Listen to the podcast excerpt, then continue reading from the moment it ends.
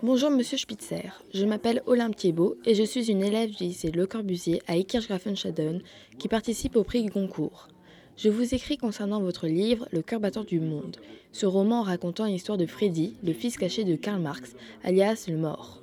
Je voulais vous dire que j'ai trouvé votre livre assez intéressant, plutôt captivant.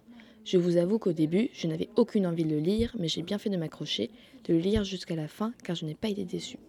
Toutefois, votre style est plutôt classique, simple, mais un peu ennuyé. J'aurais bien aimé un peu plus d'originalité. Aussi, j'ai bien aimé la fin, le fait de finir un roman par une phrase si simple, une vérité, je cite, une larme chargée de tout ce que cette petite vie lui a pris et ne lui rendra jamais. C'est une vérité dure à accepter, mais Freddy a réussi à la surmonter. Je n'aurais imaginé une fin comme celle-ci. Cordialement, Olympe Thiebaud.